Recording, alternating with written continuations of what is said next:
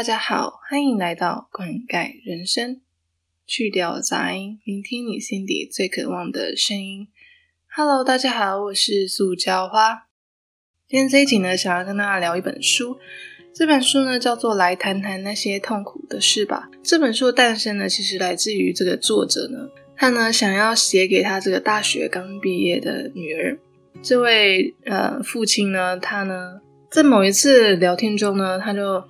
问他女儿说：“哎，你大学毕业后你想要做什么？对未来的工作规划是什么？”那他女儿用很确定的眼神跟他说：“爸，我真的不知道，真的不知道，不知道以后要做什么。”那他的爸爸听到他女儿这样回答之后呢，他就决定以后呢，在他有空的时间呢，就写下一些。他过去二三十年来在商场上的一些经验，还有给予他女儿的一些建议跟指引，慢慢的就集合成了这本职业书。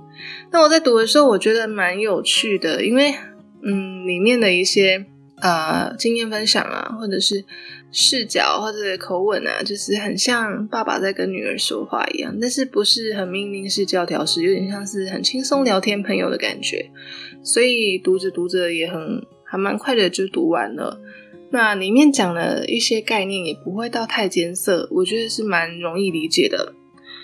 好，那嗯，今天呢，我会呢把这本书呢稍微浓缩一下，因为这本书内容其实很多。好，那我们就进入今天的主题：日本企业家给迷茫新时代的四个建议。第一个建议是什么呢？第一个建议是：你是对世界的认识太少，还是对自己不够理解呢？呃，这个建议呢，让我想到我大四的时候啦。我大四大四那一年特别迷茫，跟所有的毕业生一样，我真的是不知道以后到底要做什么。我大学这四年，我是拼命参加很多活动，因为以前国高中的时候，我只知道念书嘛。那大学有机会可以多参加活动，认识自己，我就很想要知道自己的长才在哪边，自己的优势在哪边，所以我参加了非常多的活动，然后尽可能的。呃，去认识不同的职业，因为我大学嗯所念的学校是专门培育老师的学校嘛。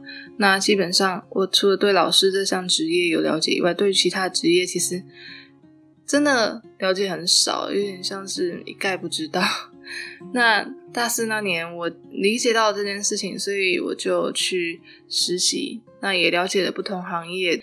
就算我大学四年参加很多活动，大四那年也去参加很多实习，认识了很多职业。可是我不知道为什么，哎，我觉得我大学毕业后，嗯，两年过去了，有的时候还是不确定自己未来的方向，或者是我还是会觉得不知所措，会觉得对未来迷茫。当然也没有像刚毕业那么的那么的惊慌了，现在是比较好一点，那一样还是有这个问题存在。但其实我就看到这本书一个段落，我就觉得，哎，好像有解决到我的刚刚的问题。这本书的观点是，觉得自己很迷茫，或是觉得对未来没有规划，呃，或是不知道以后要做什么。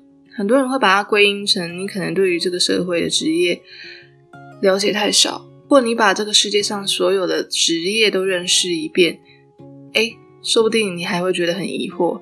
因为我们并没有很多的精力、很多的时间去把全世界的职业都认识一轮。这书里提到，他认为，与其去向外探索，不如呢，就是好好的向内探索自己，认识自己。他认为是更加重要的。呃，认识自己，你的特质，还有你自己的优势是什么？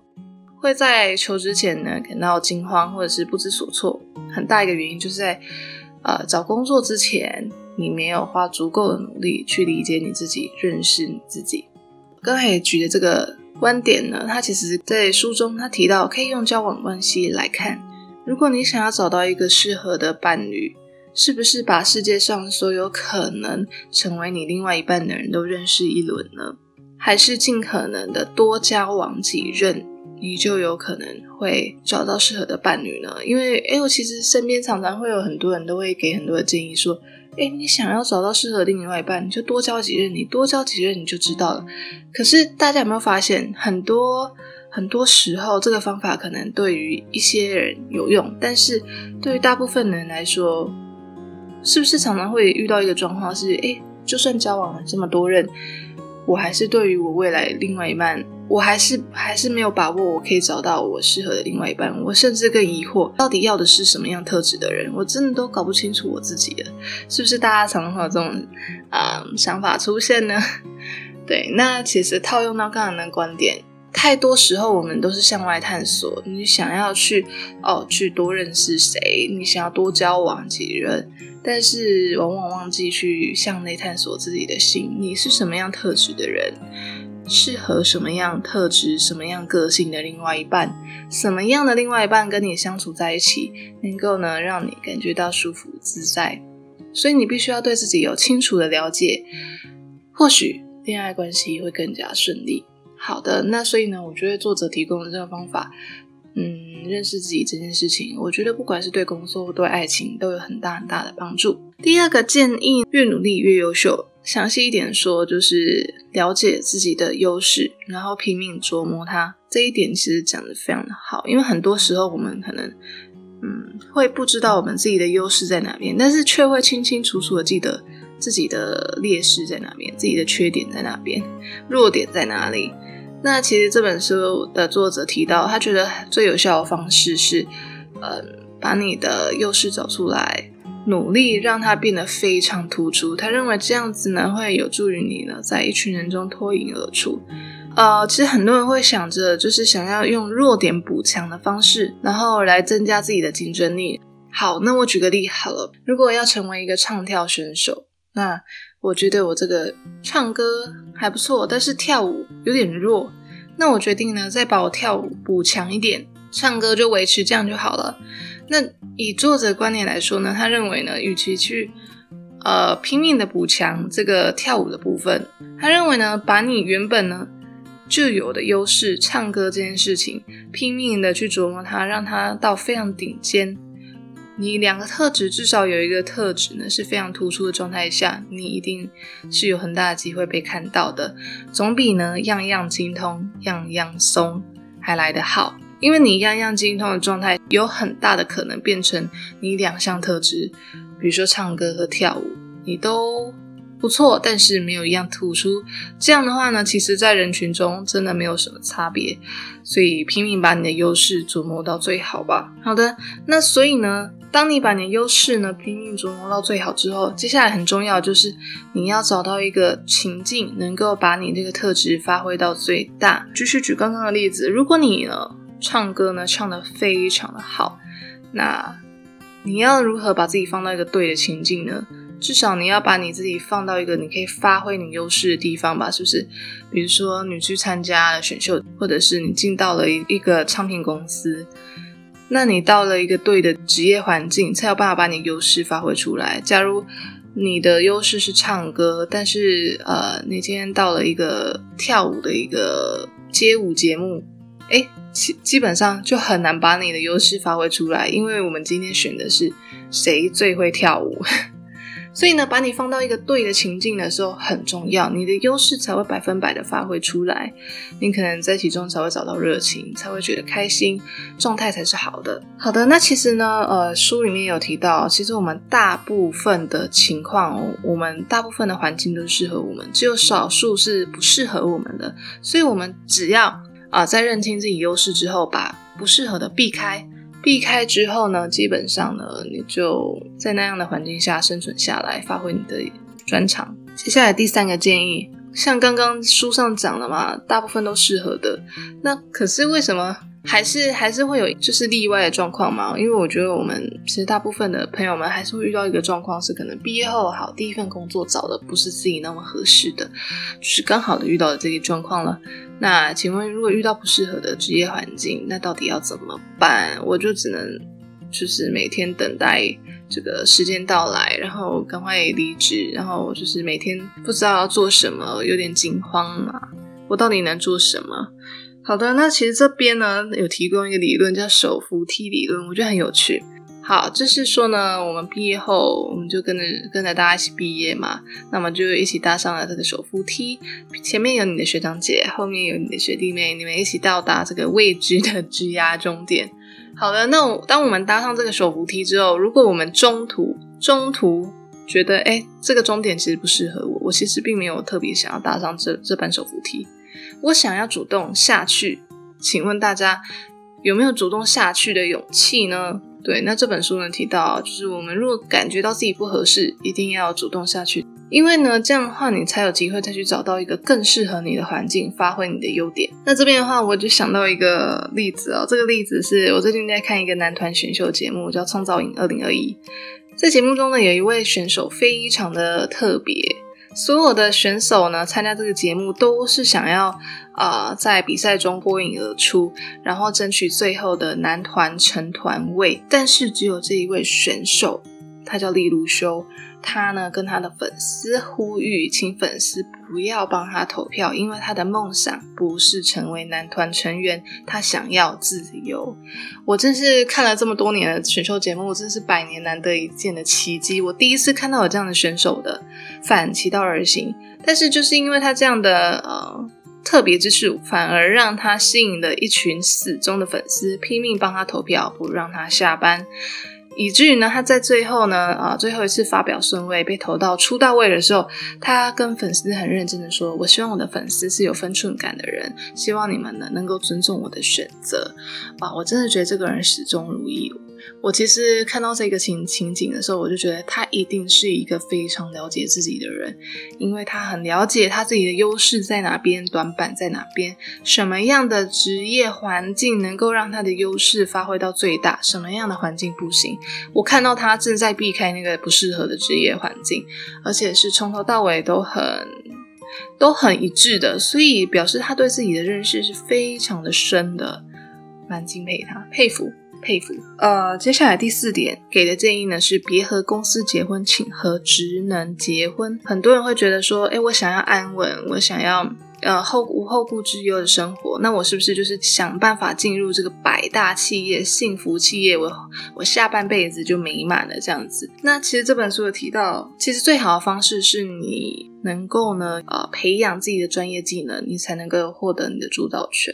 那当然还是可能有部分的朋友们会想要，我还是想要安稳生活，因为我觉得我就是不想要一直冒险，我就是想要安稳的好好过好我这个这辈子就好了。对，那其实这社会上大家可能都会说，那你就要进入现在百大企业啊，现在的什么十大企业。那这本书有提到，与其进入现在的大企业，更重要的事情是你要进入将来的大企业。好好的放长远目标，然后投资在将来可能崛起的企业，或许呢能够达成你这个安稳、想要安稳安定生活的这个目标。其实呢，这边也要跟他提到这个大公司、大企业这个迷思哦。请问是不是进入大企业、大公司就是就对我来说就是最好的选择？因为其实呢，我看完这本书，我就会觉得其实不一定，你知道吗？因为很多的可能很多的长辈、身边朋友会给你建议说：“哎呀。”假如你是工程师，就会跟你说进入台积电就对了，稳了，你就年薪百万了。可是，是不是真的每一个人都适合？我其实看完这本书之后，我就会发现说，哎。因为我们每个人的特质是不一样的，我们每一个人的优势也是不一样，所以呢，相对应能够去找到你这个能够帮助你发挥你优势的这个职场环境，肯定也是不一样的。不会每一个工程师都只有一个选择，就是进入台积电，因为其实这样的职场环境，呃，它不一定适合所有个性的人。我就会觉得说，进入大公司这件事情。真的真的是不一定，没有说一定是进入大公司才是好的选择。那我这边想要提供一个例子，就是我在大学毕业的时候，我曾经去面试一家，就是我们当地觉得哎还不错的企业，很多人抢着要进去的。那这家企业福利好，那薪水也算是蛮稳定的。好，那我其实我当时嘛，我就觉得说，哎，这家公司非常多人想进，那有这个机会有面试的话，那我就去看看。然后看看也适不适合我自己的个性，也很想知道为什么这么多人想要进这家企业。那其实呢，去面试的时候，第一关、第二关、第三关都很顺利。那到了第四关人资面试的时候，我印象很深刻，因为人资呢在最后最后，他问我一个问题，他说：“小姐，你的分数呢在前三关呢，分数都很高。那最后最后，我只想问你一个问题，就是你愿意待在我们公司？”三十年的时间吗？你愿意效忠我们公司吗？你能不能承诺我这件事情？那其实我当时听到这个问题的时候，我就心里就有个答案了。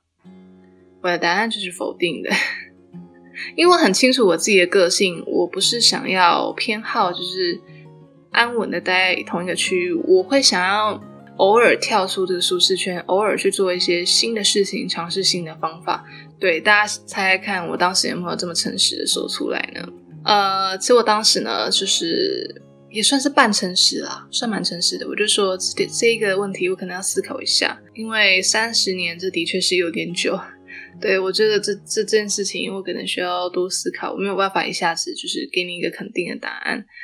好的，那其实呢，我面试完我就知道说啊，这次面试应该跟这间公司无缘了，因为我觉得我们的需求无法切合，而且我也觉得在这样的公司环境下，我可能比较没有办法把我的优势发挥。果不其然，三天以后我就没有拿到录取通知。那其实呢，我后来有把这个。面试的这个经验呢，就是跟身边的朋友说过。但其实我身边的长辈啊，或身边的朋友，有些人就会跟我说：“哎，苏家花，如果是我的话，我当时就会回答说：好，我愿意，因为我觉得可以进入这家公司，就是非常好、非常好的一个机会。你既然会在当时说你要想一下，你也知道这个问题会攸关到你。”能不能进去入职的关键吧？那你当时干嘛那么笨？你就是说谎一下就好啦。反正你到时候如果真的不想要，你你就是再跳出来就好了，有什么关系？我其实其实这个说法要不要演戏，要不要说谎这件事情，我其实当时也想很久，但是我还是决定我想要诚实面对我自己。那其实后来呢，我在这本书有看到这本书的作者有说，很多的面试者在面试的时候，他们会用演戏的方式去切合面试官的期待。但是，但是这样的做法会有什么样问题？你演戏可以演一两个月没有问题，但是你有办法演一年两年吗？就是如果这间公司的特质它很明显就是不适合你，你用演戏的方式进入这间公司之后，你可能再忍个一两年，你都是用公司期待的方式去表现，那你自己也会蛮痛苦的感觉。公司呢，可能也对你的期待就是。好像总是觉得无法切合，总是无法达到他的期待一样。就是你们两边的需求无法切合的时候，你们不是双赢的状态。公司找不到适合他公司制度的人才，你呢找不到一个适合你发挥你所长的职业环境。最好的状态是。你们彼此呢，都去找到最适合的人才，也去找到最适合的职业环境。我认为这才是我们最后想要达到的这个终极目标。所以我还是蛮庆幸当时自己没有去演戏。所以呢，其实经过面试的过程，不管是面试官还是面试者，我们都可以在透过面试的过程中去了解说，哎。比如说，像那面试面试官呢，他就可以看这个面试者是不是适合我们公司的制度，他能不能适应。身为面试者，我同时也在观察公司，公司是不是能够呢？呃，有空间让我发挥我的优势。这边其实我们都在互相观察对方，也其实呢，我们彼此都是有选择权的，请大家一定要记得这一点。好，那最后呢，就是作者提供了三个现在你可以做的事情。我想很多朋友可能到毕业的时候都非常的焦虑，或甚至是毕业一两年后，你待的第一份工作之后，可能都还是焦虑的状态下，就是不知道自己未来要做什么。这是仿佛成为世界这个世界的一个很常见的一个问题，每个人都有的。那请问，非常焦虑，不知道以后要做什么，到底现在 right now 可以做些什么事情呢？好，这边作者提供三个方法。第一个方法呢，是对自己的特质有所理解。所以呢，第一步你一定要非常清楚的认识自己这个人。毕竟你跟你自己待了二十几年了吧，是不是？你一定是比你的朋友们、同事们都还要认识你自己的。因为你的朋友、你的同事可能认识你，可能顶多嗯一年、两年、三年，或是几个月的时间，他怎么可能会比你自己更认识你自己呢？第二个方法就是越努力越优秀。我觉得这边讲的越努力越优秀呢，是要用对的方法努力，放多一点心力在你强的地方，让强的地方变得更强。那接下来呢，第三个选择自己适合的职业环境，什么样的情境触发你，让你的优势发挥到最大？这个情境非常重要，选择对的职业环境会让你上天堂。好的，所以呢。呃，这三个方法就是作者想提供大家的。这一期内容差不多到这边，在节目最后呢，最近呢有观众的回馈，那听众朋友呢回馈说他是第一次听《灌溉人生》，非常感谢你的支持，谢谢你的收听。那他说呢，他有同感哦，就是这个离职之后的生活，如果没有好好规划的话，时间就会很快的就溜走了。没错，这个我最近也有这个感触啊，特别最近这个疫情。疫情爆发嘛，那最近也有停电，呃，就是就有一个小故事。我前几天就想说，看到有一本书觉得蛮好看的，想去图书馆借，这样我当下没有立刻行动。我大概过了两天后，我想说，嗯，就是今天了，今天去借借借书吧。结果呢，当天呢，就是新闻就出来嘛，就是疫情爆发，很多场所都要关闭，那图书馆呢可能也要关了。那我当时就觉得，哇。时间真的是真的要好好把握当下的时间，因为我们永远不知道下一刻或下一秒钟会发生什么事情。把握当下吧。然后，嗯，我觉得有的时候离职后可能会觉得有些焦虑啊，就是不知道未来要干嘛，或者是嗯不知道下一步可以做什么。那现在可能疫情爆发，很多事情掺杂在一起，就会觉得心情不是很好，可能觉得哦很多东西就是无法控制状态。那其实我自己就觉得，唯一可以控制的就是我们每一个当下。所以，如果可以把当下都把握住，然后有什么想要做的事情，就当下好好的去完成，努力的去完成。我想这样子或许就可以减少一些焦虑感，那增加一点成就感啊。